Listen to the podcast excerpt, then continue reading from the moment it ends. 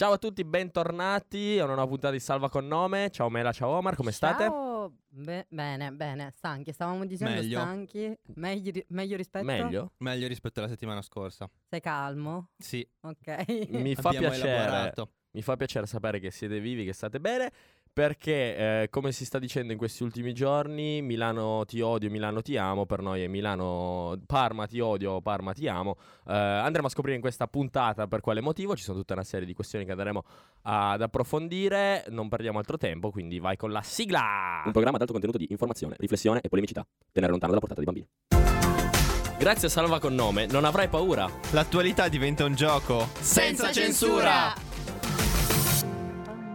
Dicevo, sono contento di vedervi vivi e appunto Oh, facevo riferimento al, ehm, allo slogan che sta un po' girando in questi giorni sui social del eh, Parma, eh, Parma, ciao, Milano, ti, o- ti odio, Milano, ti amo, eh, perché anche Parma ha un po' le sue particolarità, criticità, difficoltà, no?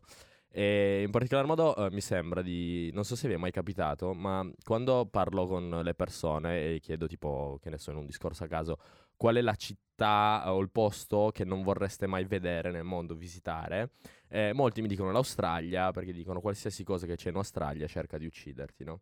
E in questo momento io sento che Parma sia la mia Australia, perché mi sembra che qualsiasi cosa che ci sia in questo momento stia cercando di uccidermi, per tutta una serie di fattori, no?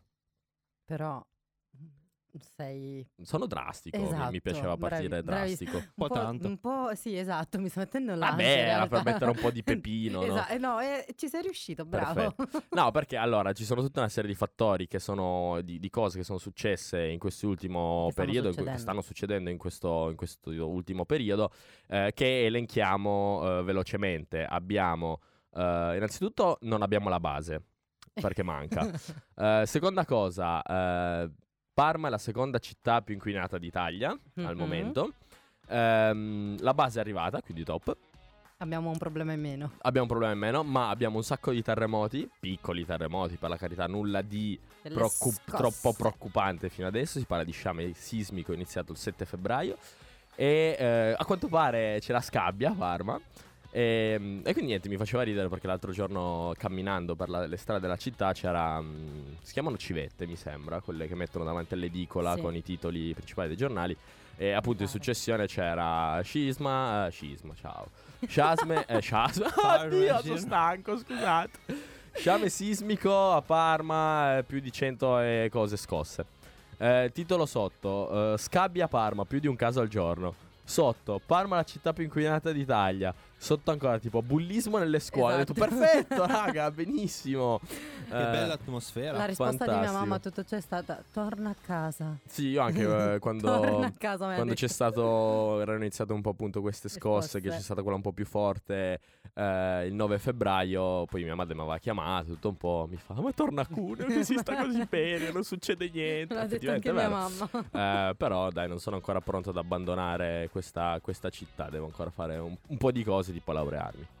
Poi posso fare quello che voglio, però almeno fino ad allora eh, questo. Allora, quindi attenzione ad ucciderci prima perché abbiamo degli impegni Eh, eh, sì. dopo tanti sacrifici, giusto Sì, che insomma. eh, placate un attimino gli animi. The personalities on this radio show are still feeling the effects of daylight saving time. So be gentle. Now back to the show. Siamo tornati su Radio Revolution, salva con nome, siamo qua, stiamo parlando un po' delle disgrazie, ma in realtà non sono neanche disgrazie, stiamo sopravvivendo A a- tutto. alla città, bene, a tutto, al mondo, alla vita. Eh, partiamo con eh, il primo e forse, no, non il più fresco, perché l'inquinamento è una notizia più fresca, però quello che è un po' da quasi un, due o tre settimane sta ehm, coinvolgendo la città di Parma, che è un sciame sismico, ho imparato a Hai detto dirlo. E allora, eh, fa- facciamo la parte più teorica e informativa e Vai. poi dopo mm, facciamo un po' di commenti, così Vai, vai. qua, no? A partire dal 7 febbraio di quest'anno, 2024, sono avvenuti centinaia di piccoli terremoti in provincia di Parma e lo sciame sismico sembra continuare. Il terremoto più forte della sequenza è avvenuto il 9 febbraio 2024 alle ore 13.06 Mhm. con magnitudo 4.2 ed epicentro nei pressi di Calestano. Le profondità ipocentrali sono abbastanza alte per i terremoti appenninici, in media tra i 10 e i 20 km, con alcuni eventi anche più profondi. La zona di Parma e Piacenza, nell'Appennino settentrionale, è particolare perché qui è localizzato il polo di rotazione della placca adriatica, che ruota in senso antiorario. Per tale motivo, i terremoti appenninici a sud di questa zona sono cosiddetti di faglia normale. Dunque, per non saperne leggere né scrivere, mi viene da dire che tutto quello che stiamo vivendo è più che normale. Esatto. Infatti, comunque, sembra, parlando anche un po' con gente che questa città l'ha vissuta più di me o che ci vive da sempre, che sia abbastanza normale vivere periodi di questo tipo in cui ci sono un po' di, di scosse, mm, di scosse così. Voi le avete sentite? Come vi siete comportati? Vi siete caccati un po' sotto? Sì. Per cosa? Per, per, No, per dai, terremoto? Non me ne sono accorto, io ero No. fuori, mi è arrivata la notifica, ho detto, ah ok, stavo aspettando l'autobus, ho detto, ah c'è una scossa di terremoto, Non bene. te ne sei Non l'ho sentita. No, io quella del 9 e, e infatti poi controllando effettivamente è stata quella un attimino più, tra virgolette, pesante rispetto alle altre. Appunto come cita- citavi anche tu, anche questa puntata sarà con una caramellina, quindi se parlo strano non è colpa mia. Beh, insomma, sì, ma va bene. evitare, dici ok sì, anche questo è vero. Ehm, leggevo anche io che in effetti è una cosa abbastanza ricorrente qui, mh, insomma, in questo caso a Parma, eh, però devo dire che io sono qui da due anni, due anni e mezzo circa, non ne avevo mai sentite, cioè nel senso non le avevo mai sentite. Il 9 mi sono spaventata, non vi dico cosa stavo facendo, però io l'ho sentita e tipo... Non lo vogliamo sapere. Ma abbiamo capito. No, raga, stavo facendo pipì. Ah, pensavo alla cacca. No, no, no, la pipì. Va bene lo stesso. Per chi mi conosce, eh, insomma, sa che mm, è quello che faccio tutto il giorno e quindi io mi sono sono corsa fuori dal bagno eh, terrorizzata perché ho detto minchia ma vuoi vedere che adesso sto palazzo viene giù Ma per- sai ma, che- ma l'hai sentita forte quindi? sì Ma Ma sai, hai che, visto cose muoversi? il lampadario Ah, caspita. ma sai che è sempre stato il mio terrore quando tipo ogni tanto faccio la cacca, no? È un po' ti vengono quei pensieri, tipo eh, come quando sei in aereo, no? Che a un certo punto, senza un motivo vero, logico, razionale, no, ti arriva quella vocina nella testa che dice adesso l'aereo cade. Dici no, non è vero, perché però la tua- la- ormai quella voce c'è e non va più via, no? I fantastici pensieri intrusivi. Ogni ta- esatto, ogni tanto mi capita quando faccio la cacca, tendenzialmente sono due. Uno è che Il esca, serpente. Uno che veramente esca un è- serpente. questo lo penso sempre anche Esattamente, io uno che esca un serpente eh, su dal buco del cesso e in qualche modo non lo so, mm, vabbè. E, mm, e l'altro invece penso, minchia, pensa fosse adesso c'è un terremoto e io sto cagando con lo stronzo pensieri- appeso nel culo, devo solo pensieri fuori. di alta Momento, guarda, questo è il momento, momento più alto del nostro che abbiamo mai programma. raggiunto nel nostro programma. e questi sono i due miei pensieri. Comunque no, tipo io invece non ho sentito niente. No, allora, zero. mm, mi sono svegliato la mattina del 9 Mm. eh, con tipo 70 messaggi tra gruppo di amici, la mia ragazza, oh ma io- alle 4 di mattina, oh ma l'hai sentito? Ah, anche Eh, di sentita. eh, oddio, mi sono cagato addosso. E io tipo, boh, raga, bella, cioè io stavo dormendo, serenissimo, quindi non ho sentito niente. Quella forte forte, eh, stavo facendo aperitivino, tranquillo, Mm. quindi ero fuori, non ho sentito assolutamente nulla, però ho visto, ero in università e ho visto un attimo di Sì, sì. movimento generale, quindi ho detto, "Mm, che succede? E poi dopo abbiamo visto. Però poi al pomeriggio stavo seguendo un eh, corso online eh, in casa e quella l'ho sentita. C'era stata un'altra scossa, Sì. quella l'ho sentita. Ed ero concentrato, sì, molto più, Sì. più bassa. Esatto. Ed ero concentrato sul, ehm, su quello che stavo facendo, cioè minimamente ci stavo pensando. E è iniziato a tremarmi tutto il culo. E poi dopo ho visto l'armadio che ha iniziato a muoversi. Ho detto, boh, raga, ma che succede? Poi ho realizzato, ho detto, oddio, panico. Poi ho fermato tutto. Ho detto, boh, bella, posso, posso continuare. E quindi e sì, infatti continuiamo. nel caso in cui ehm, dovesse succedere qualcosa, venite a scavare zona stadio. Mi trovate là. no io più che Nel, altro ca- nel no, caso. No, di perché no. non me ne accorgo. L'unica palese. cosa che ho detto è mm, in questi casi eh, cosa si fa? Cioè ci si nasconde sotto al tavolo come ti insegnavano alle scuole elementari. Allora, l'Università fuori, di Parma eh, oggi ha mandato un'email con scritto di- dove ricorda di consultare il piano di emergenza de- relativo ai terremoti che sta sul sito dell'Università di Parma. L'hanno Quindi, consultato tutti. Sì, io per primo, infatti. Vero? Tranne me. No, io non ah, l'ho- Sto non- non scherzando pare, perché no. a me, secondo me, non ho, cioè io non ho aperto manco la No, mail. però oggi- Ah, Come te tutti. Oggi è arrivata questa email dove Ah, invitavano a Ecco. consultare il piano di Sì, emergenza no, in perché caso mia di- sorella di mi diceva esci fuori, ha detto "Mm, che cavolo esco a fare fuori, A magari non è no, la cosa giusta da potevano fare. dare tre indicazioni al posto di, di chiedere Sì, di, tra di l'altro. consultare il piano di emergenza. Che No, ovviamente beh, comunque nessuno si tendenzialmente eh, si, dice di se puoi hai la possibilità di uscire di casa, bene. Altrimenti ti metti sotto un tavolo e aspetti che la scossa passi e poi te ne vai via dalla casa. Però qualsiasi cosa deve uscire dalla casa. No, allora, se Dopo tu la riesci a uscire dalla casa, sì. Se no, Durante la la cosa- sc- durante la scossa ti ficchi den- sotto un tavolo, sotto una porta o di fianco a una parete portante. Eh, È difficile questo. Le pareti Capire. portanti sono tendenzialmente quelle spesse che quando fai d- non che Sì, quando sì, ci lo so, mio padre se... se- Quelle- sono sotto tipo una porta. Mm, Perché, boh, a quanto pare. Lo so, io non mi fido di casa mia, Comunque, quindi nel caso nel caso- scapperò fuori mi, mi troverete in strada, insomma. Allora, faccio- vi faccio una domanda velocissima, poi ci ascoltiamo la prossima canzone. In caso di terremoto, quali sono le due cose che devi prendere per forza?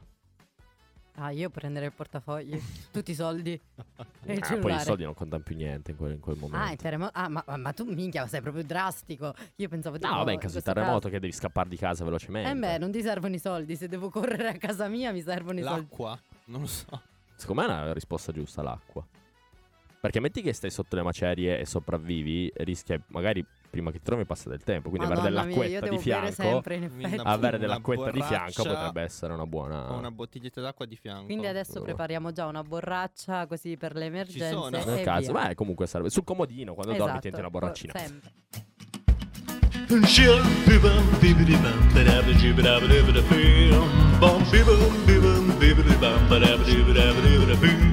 Che dire, andiamo avanti. Abbiamo parlato un po' di terremoti. eh, possiamo parlare un po' di eh, quello che invece è il- la, la notizia fresca, il, Mhm. il Quindi problema noi passiamo fresco. da un, esatto, da un problema Da all'altro. Sì, una disgrazia da una all'altra. Sì, no, ma Esatto. totale, ogni mese ne esce una nuova. Comunque, eh, come abbiamo anticipato, eh, Parma è la seconda città d'Italia più inquinata dopo Milano. Mhm. Questo tu dici, vabbè, d'Italia. La problematica è che Milano è al momento la città tra le città più inquinate del mondo. Quindi eh, in Italia sotto Milano ci sta Parma, quindi siamo lì e neanche poi più di tanto. Adesso non mi ricordo, c'avevo l'immagine sul telefono con, ehm, con i, i dati, ma non mi ricordo più, c'è tipo il livello di... eh, cosa sono tipo... mm, PM10. die- PM10, quello lì, è di, era 171 a Milano e Parma tipo 162. Ah, bene, Quindi benissimo. siamo lì. E devo dire che questa cosa qua.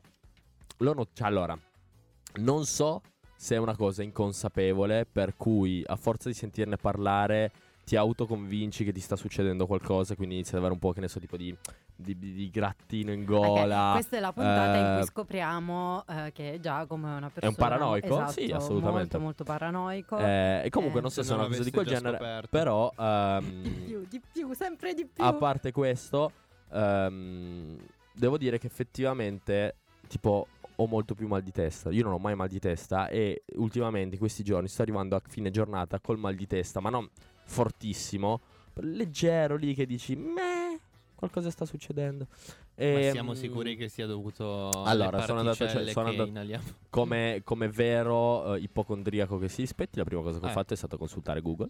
E, Giusto. mm, ed effettivamente una delle principali cause cioè, di conseguenze immediate eh, che ha l'inquinamento, l'aria, la bassa qualità dell'aria è mal di testa e stanchezza. Mm. Però Ed se è- consulti Google ti dice anche che hai un, che hai un infarto in corso, eh. Sì, no, ma infatti io di infatti ne ho, ne ho- ne ho molteplici nel corso di tutte le giornate. Ma questo ormai sono abituato. All'aria inquinata non tanto. Beh, c'è da dire che comunque Parma, mh, Parma in generale, comunque la conformazione proprio territoriale Sì. è una cosa che influisce tantissimo. E Perché comunque è una, mm, come dire, un filo conduttore, no? Cioè, eh, terremoti è perché Parma è in una zona che è sismica. eh, Mhm. L'inquinamento perché Parma sta in pianura padana, che è una Ah, La zona. soluzione è che Parma è molto bella, dobbiamo solo spostarla un attimino. cioè, se riusciamo ci tutti insieme spostiamola, parte. dai. però, però è vero. Ah, stamattina quando ci siamo visti, una delle prime cose che ti ho detto è: mh, sento un'aria molto, molto pesante. No, ma, ma a parte le cazzate si Ehm, sente. E in effetti lo senti anche quando, quando respiri. Ci sono quelle giornate in cui effettivamente lo avverti più di altre, eh, soprattutto in giornate come queste, Mm-mm. rispetto magari a quella, quella di ieri. E quindi Non Poi- siamo ancora arrivati a mettere le mascherine. No, ma qualcuno l'ho visto. Eh, a, no. Milano, a Milano ne ho viste Sì. E in realtà co- eh, è consigliato, cioè Sì. quando io apro al mattino il meteo e quant'altro, quando mi, cioè, a parte che porta un po' la questione, ehm, sono distratta, scusate, leggevo un commento, ehm, che stavo dicendo? Ah sì, che quando consulto il meteo ti dice effettivamente la questione eh, dell'inquinamento e quant'altro e ti si consiglia proprio di indossare una mascherina Sì. quando si è ah, all'esterno. Sì, poi c'è insomma. stato il consiglio di non praticare sport all'aperto in questi giorni, di tenere il più possibile le finestre chiuse di casa e appunto di utilizzare la mascherina soprattutto se ci si trova in mezzo al traffico, ad esempio motorino, bicicletta, cose, cose di, di questo genere.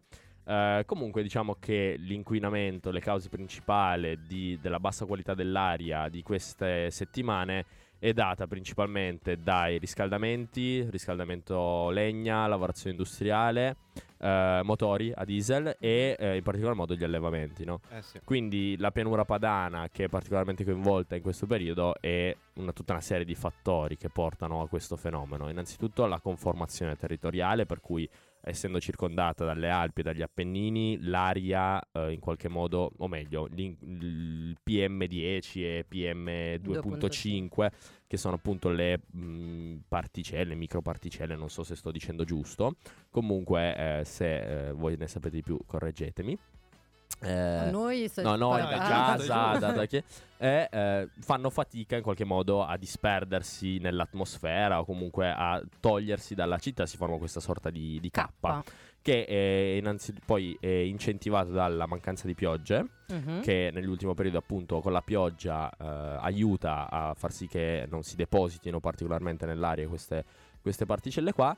E eh, inoltre alla pianura padana eh, ci sono particolari industrie, particolarmente industrie e soprattutto allevamenti, Sì. quindi mh, allevamenti intensivi, allevamenti in generale che eh, sono una delle principali cause di, di inquinamento eh, già eh, risaputo che, che- che già si sa, quindi tutta questa serie di fattori portano eh, Milano che è una grande città, ma anche Parma che è molto più piccola ad essere tra le più inquinate. E infatti nella classifica mh, delle 10 città più inquinate d'Italia boh, 4-5 sono dell'Emilia Romagna e Mm. poi ci sono tipo Milano appunto, eh, Piacenza, eh, no Piacenza no, Brescia forse, adesso non mi Brescia. ricordo più, Sì, sì. e Padova, quindi tutta eh, città della, della pianura padana che è appunto questa zona che Beh, è sì, stata particolarmente zone colpita. particolarmente industrializzate. La che- problematica è che noi in realtà diamo poca importanza, comunque ci facciamo poco caso a quello che mh, sono poi le effettive conseguenze che ha questa cosa sul, sul nostro corpo, perché è effettivamente molto pericoloso. Leggevo che addirittura vivere con una mh,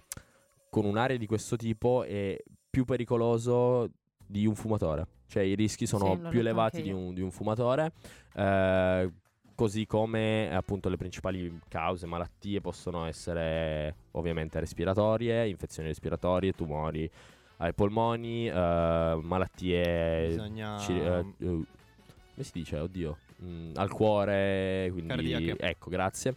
Eh, cardiache, ictus, quindi ci sono tutta una serie di cose. Mm. Per cui io in questi giorni sto vivendo con dico- e tipo esco e dico, oddio, sto morendo pian piano. Ecco, cioè, siccome sei, Madonna, siccome che sei molto angoscia. paranoico Sì, su no, questo, beh, secondo No, me, no, che angoscia tu, che angoscia che mi sta bisognerebbe venendo. stare un po' attenti Sì, comunque esatto. perché mm, mm, si, si- si sta, si è fatto, perché come i media fanno questo, terrorismo psicologico un pochino. Perché comunque i dati di, queste- di questo inquinamento vengono spesso da aziende come IQR, che è un'azienda svizzera che eh, appunto tra l'altro vende depuratori per l'aria. Quindi certi dati andrebbero un po' Rivisti. rivisti. No, mm, Magari certamente. confrontati con, con altre fonti Certamente. per non eh, dire magari Milano terza città più inquinata del mondo che detta così uno dice cazzo Sì, però forse non è neanche poi così irrealistica come cosa, nel senso comunque in questi giorni lo si vede, lo si percepisce. Sì, sì, ci si Cioè, nel senso io un'aria assolutamente. così non l'ho mai respirata, cioè, effettivamente si- si- ma si vede proprio anche. no però cioè mettere Milano di fianco a New Delhi è secondo me è un azzardo proprio come paragone Sapete cosa? Sponsorizzateci un viaggio a Nuova Delhi e noi ve lo diremo di persona perché andremo a Nuova Io- Delhi. no io non ci vado The perfect way to jumpstart your morning routine? Us.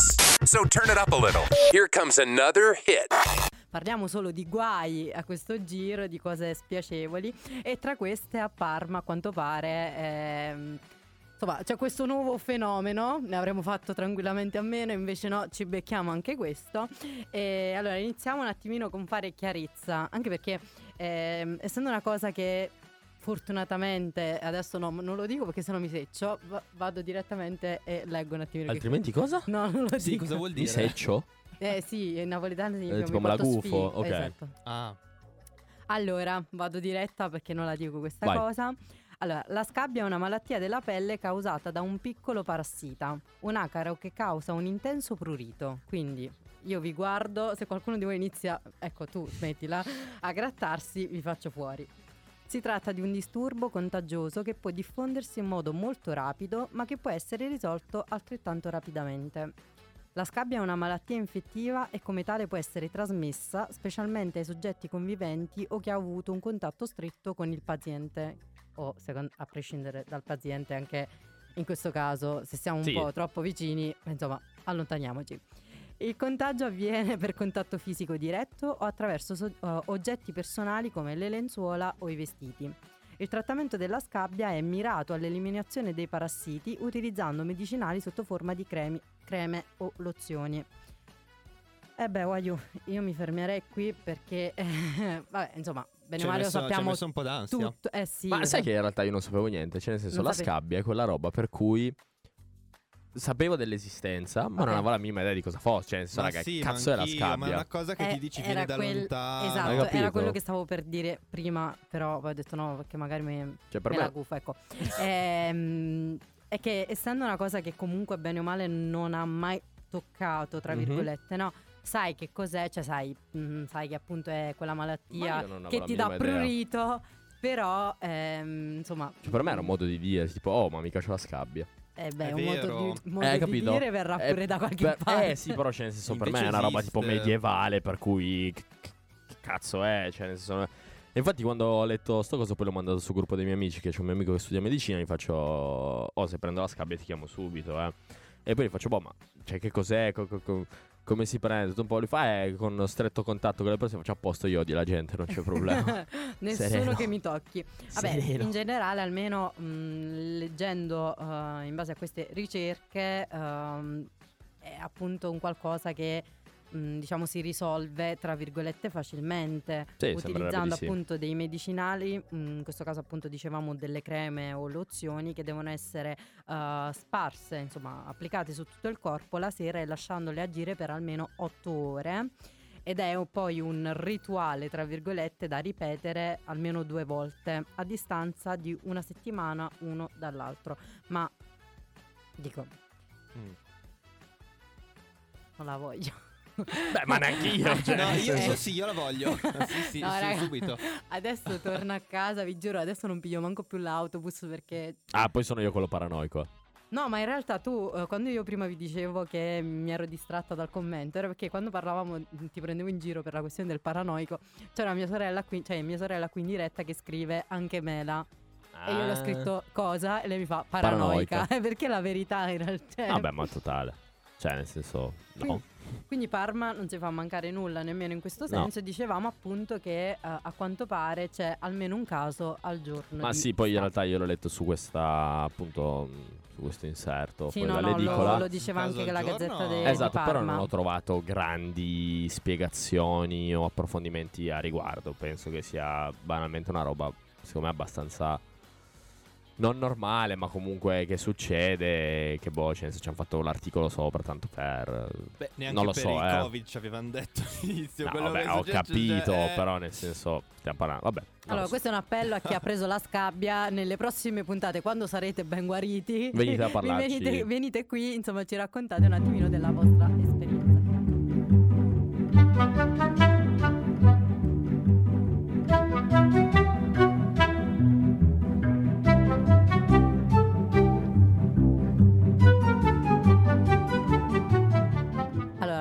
Il, il pro- il prossimo trio a sciogliersi sarà il nostro. No! Perché, perché ti- tu Perché andrò non a cantare puoi con urlarmi Andrò in nelle tournée. orecchie. Cioè, bravo, Andrò in esatto, tournée sarà il quarto del volo. Fanno un tour? No, non lo so, Lo- glielo organizza lui. Penso sì.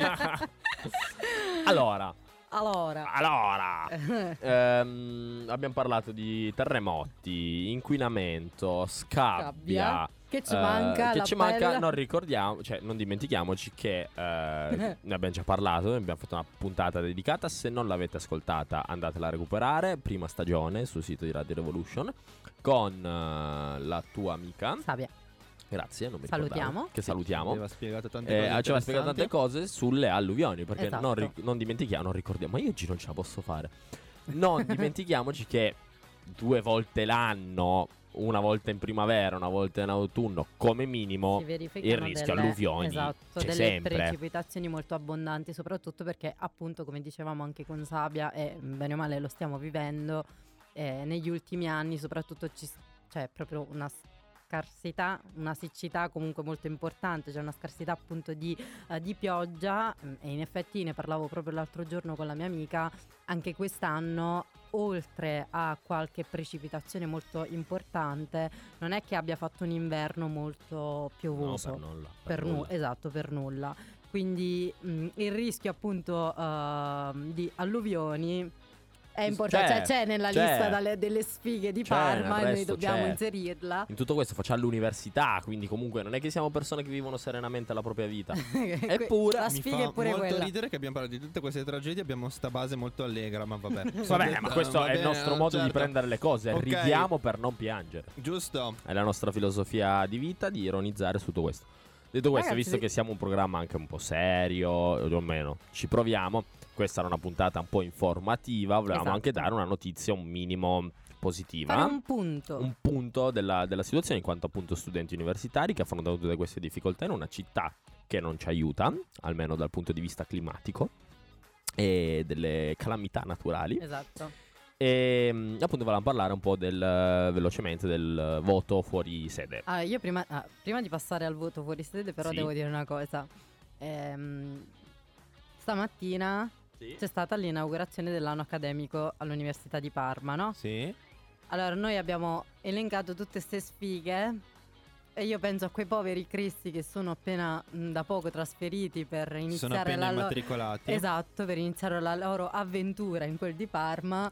Eh, sta puntata magari gliela potevamo fare qualche mese fa. Raga, comunque È siamo bello ancora che stamattina vivi. eravamo lì e oggi siamo qui a spalare merda. Come ha detto il buon eh, rettore, buon anno accademico a Eh, tutti. Se ce la fate, insomma, a resistere Eh, fino alla sì, fine. tra l'altro, ehm, poi torniamo sul voto fuori sede, che tra l'altro. Stato anche citato oggi durante l'inaugurazione. Sì. Eh, mm, così, un piccolo ADV dell'Università di Parma. ADV.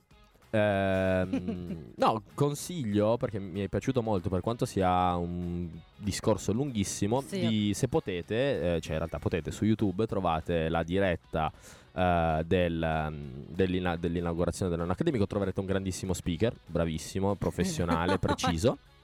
E eh, ci sarà anche. Ma io non l'ho vista. tu non l'hai vista? No, ci hai regalato vi- qual- no, se ci hai qual- se ci hai regalato qualche meme la guardo. No, no, No, non regalo è stato mai meme. purtroppo molto, Non mi, è, molto non mi è concesso regalare meme in, quel, in, quel- in quell'ambito. Qua- per quanto mi piacerebbe. Però il sindaco mi ha salutato. Eh, vedi, a ogni puntata Il ci deve sindaco, il sindaco oggi mi ha salutato. Quindi prossimamente eh, l'obiettivo sarà portare il sindaco di Parma, guerra, qui con noi, eh, tra qui- di noi. Esatto, ma ci- ci lavoriamo, ce la ce la faremo. faremo, ce la faremo anche E niente, quello. dicevo, se potete andate a, avete tempo, andatevi a recuperare il discorso di eh, Vittorino Andreoli, che Mhm. per chi non lo sapesse è uno psichiatra italiano di fama internazionale, membro della New York Academy of Science. E niente, ha fatto un discorso molto molto molto bello. Vero, bello, Eh, lungo, Lungo 50 ma bello. minuti almeno, ho fatto una lezione praticamente Sì. universitaria, però devo dire, poi secondo me è molto bravo anche nell'esposizione, Sì, è molto, stato molto molto, molto teatrale per, un- per così dire. Sì, più Torniamo che altro al- si vedeva che credeva tanto in quello che stava, Eh che beh, stava dicendo. almeno qualcuno dovrà credere a quello che Assolutamente. dice, non come noi che spariamo cagate ogni tanto. The personalities on this radio show are going to take a quick break. They're going to get a cup of coffee, call mommy, and ask for gas money, and they'll be right back. Direi che dopo Prego. una puntata così intensa di brutte notizie c'è una piccola, piccolissima notizia positiva, o almeno si spera che sia, diciamo, il primo passo verso una notizia appunto ehm, positivissima, come dire. Un piccolo passo per l'uomo, un grande, passo, per, l'umanità. Esatto. Perché eh, proprio oggi eh, pare sia stato approvato, cioè non pare, è stato approvato ehm, il voto eh, per i fuorisede per quanto riguarda appunto le elezioni europee dell'8 e del 9 giugno 2024. A tal proposito, Omar, Mhm. tu prima mi dicevi di... Sì, è praticamente passato l'emendamento in commissione. Beh, Però attensao, perché di cosa si tratta? Si tratta di una prova Esatto. che Una varrà solo ed esclusivamente per le europee. Europee. Quindi gli studenti fuori sede potranno votare solo per le eh, europee. C'è una definizione per questa cosa. Tuttavia, eh, non si può votare per altri tipi di votazione. La problematica qual è? È che nelle stesse date eh, più di 3.000 comuni in Italia sono chiamati a votare proprio sindaco. Mm. Quindi chiunque si trova a voler votare sindaco della propria città, essendo studente fuori sede, comunque Deve è obbligato a tornare, se vuole votare, a dover eh, tornare a casa per poterlo fare. In più si tratta di una questione che è legata solo agli studenti fuori sede, non vengono prese in considerazione quelle persone che Lavora. eh, lavorano in una città eh, Diversa dove dalla è diversa la loro residenza e questo però è una problematica perché gli studenti fuori sede sono stimati essere circa 600.000 Esatto. mentre i lavoratori, chiamiamoli fuori sede, eh, sono... 4,3 milioni. Eh, tu hai capito, quindi la problematica... Poca roba. Cioè, nel Esatto. senso, sì, è una sperimentazione, quindi top, ci sta, Sì. proviamo, ci va benissimo, però anche lì lascia un po' il tempo che trova, forse. Sì, A parlavo parte che sono arrivati molto lunghi, dicevano che non ci sarebbero riusciti e adesso stranamente sono riusciti a provare l'emendamento. Boh, Eh, però eh, diciamo che, ehm, come dicevo, cioè, è una prova, sì, però sicuramente meglio di nulla. Cioè, pian Certo. piano la speranza è che è appunto un po' una cosa... paraculata perché, mm, cioè, sperimenti e dici sì, sperimento ma solo per le europee e poi dopo? Sì, cioè, nel senso, alla fine sembra quasi un... Ha preso per il culo. Ma no, è un contentino, cioè, nel senso, come dire, è ok, un po' ci avete, rotto, ci avete rotto le palle con sto voto per i fuorisede, adesso ve lo diamo, è una sperimentazione, poi vi attaccate. Ma sì, ma poi è un po' un contentino, però allo stesso tempo è anche un po' una strategia per prendere più voti in Certo, qualche ma modo. perché loro non possono perdere la faccia. Hai capito? Eh, e quindi sì. è una buona notizia perché, come si dice dalle mie parti, piuttosto che niente, la mia piuttosto. Esatto. Si dice anche qua. Eh, Però... Anche a me con un accento diverso, però si dice pure da me. Uguale. uguale, immagino, a Napoli uguale. Eh, però, ehm, appunto, un po', po' quello. Sì, ehm, oltretutto volevo mh, diciamo dare delle informazioni rispetto mh, all'emendama- all'emendamento. Eh, cosa prevede appunto la proposta per il voto degli studenti fuori sede? Innanzitutto che sei considerato studente fuori sede se ti trovi da almeno tre mesi in una regione diversa da quella da- da- del tuo comune di residenza. Poi praticamente c'è una sorta di, come dire, di mappa con le relative circoscrizioni, nel senso che Per le europee. Esatto, sì, ovviamente faccio riferimento Se volete a quello. capire meglio, andate su Instagram, Es- aprite la pagina di Willita, vi trovate tutto quello L'avrei che stiamo dicendo. Cacca. Non- Allora, Lei cita eh, sempre le fonti. Sì, dopo però. Certo, certo. Ah, no, lui me l'ha spoilerato. Eh, lo so. Scusa, era per eh, dare un'esperienza più immersiva ai nostri ascoltatori Sì, che sì. adesso sanno, così Dove mentre lo stavamo vedere lo dicendo, sono su. Willy, stanno facendo la cacchina sperando che non arrivi il serpentino, stanno, eh, stanno ascoltando la nostra puntata, vanno su Instagram, Willita, prendono la mappetta e così è più interattivo. Ah, ecco qua. Hai E capito? poi Che è dove ci ha detto di andare Giacomo. Hai Eh, capito? Mi piace che giusto. l'ultimo talk comunque quasi sia diciamo riassuntivo un po' di tutta la puntata, la cacchina e il Bellissimo, sì, serpente. Ok. Allora, dicevamo che quindi se sei in una regione nella stessa circoscrizione elettorale, quindi appunto prendete la mappa di Will per vedere visi- visivamente quali- di quali regioni si tratta. eh, per le europee del tuo comune di residenza, voti nel comune in cui sei fuori sede. Quindi, avete capito? Yes, sir. Ok. Mentre se sei in una regione di una circoscrizione elettorale per le europee diverse dal tuo comune di residenza, come nel mio caso, ma mi pare anche nel tuo, sì. Sì. Voti nel comune capoluogo della regione in cui sei fuori sede. Quindi ci Ok. dobbiamo spostare comunque un po'. No, beh, noi no. Sì, no, noi dovremmo andare a Bologna, esatto. quindi. Sì, ci dobbiamo spostare un po'. Uh, cazzo. In entrambi i casi comunque occorre fare domanda eh, al proprio comune di residenza almeno 35 giorni prima del voto. Sì, però hai capito, cioè io alla fine per andare a Bologna, cioè è vero che Bologna è un'ora, prendo il treno, però per andare a Bologna a votare a sto punto torno a casa. Eh beh, non è mica la stessa cosa anche in termini economici. Sì, no, quello è vero, Cioè, però... almeno nel mio caso Sì, no, beh, certo, ehm, quello è vero. ci perdo Vedremo, vedremo. Vai, Omar. Che vi devo dire? Che mi vuoi dire? Che ci vuoi dire? No, un regalo, un regalo per Mela. Ah, è un regalo per me? Sì, perché l'altra volta avevi detto che, che una certa... mi, ricordo, mi ricordi di che segno sei prima di andare avanti con questa conversazione? Perché qualcuno ha, ha- ha scoperto il mio segno, giusto? Chi era Qualcuno- bilancia fra voi? No, lui. Sagittario, che eri? No, no, No, peggio. ti- Pesci, Eh. No. gemelli, No. No, acquario. gemelli no. No, sono io Ma qua. lasciaglielo dire a lei. Ariete. No, vergine. Ve- ah, era vero! È vero. Vai, prego. Ed è il motivo per cui mi impunto così tanto. Ma non l'avrei mai detto. No, eh, mi perdonerete. Eh, nulla. Eh, ah, parlavi di canzoni commerciali e quindi sono andato a, A proposito cercare. di cosa però, dillo perché magari chi ci sta ascoltando si è Ma perso io non la voglio scorsa fare puntata. promozione. E invece sì, così. se te la sei persa, vai su Spotify o sul sito di Radio Revolution invece e puoi la- ti riprenderti la puntata esattamente precedente. la puntata precedente Ok. in cui abbiamo parlato diffusamente di Geolier e di Annalisa. Ehm,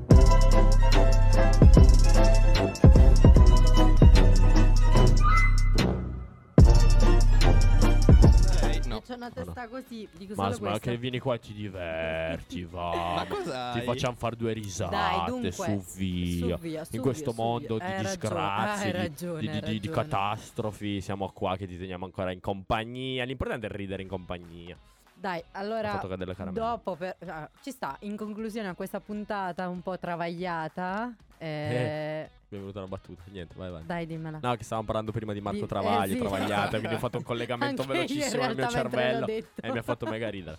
Comunque, Ok, ridiamo solo noi a quanto pare. sì, beh, ovvio. ok, quindi Eh, niente, quindi raga, se siete delle matricole, se il prossimo anno vi volete iscrivere all'Università di Parma o se volevate venire a vivere a Parma, don't worry, noi siamo stati un po' catastrofisti, ma è per il meme, per lo show. Si, in vive, realtà si vive bene comunque. si vive bene, Parma è una delle città che anche nella classifica delle città più vivibili d'Italia è molto in alto, è stata anche prima per qualche anno. però questa cosa mi Eh, mette un vero? po' in Sì, sì, sì, confusione. sì, sì. cioè, Tra l'altro Parma è- Prima per la qualità della vita l'anno scorso. Sì, ma perché in realtà si sta bene, cioè raga, si vive No, bene a no, Parma, no, nel senso al di là. Poi ok, l'area inquinata che è una roba di adesso, eh, però oggettivamente mh, terremoti sì, però non- adesso mi tocco, però non mi è ancora caduto nulla in testa, quindi va tutto bene. Vabbè, questa è una Ehm, puntata proprio di ritorno di Eh, seccia, cioè Eh, proprio e ce niente, vabbè, comunque, tirando. cioè, nel senso, raga, eh, easy si vive bene. In realtà è una delle città dove probabilmente si vive meglio d'Italia. Quindi non vi preoccupate, venite, vi aspettiamo. E, E fateci sapere quando volete fare la serata karaoke. Fatti Sì. sapere quando è la serata karaoke. In realtà, raga, ci sarebbe da pensare, ma secondo me si potrebbe fare. Comunque, niente, ci vediamo come sempre giovedì prossimo dalle 18 alle 30 alle 19.30 che non ci sarà mela. Saremo zoppi, privi di... Quindi dobbiamo inventarci qualcosa, ci penseremo durante la settimana. E non fatevi mancare quindi questo appuntamento straordinario senza eh, la nostra mela.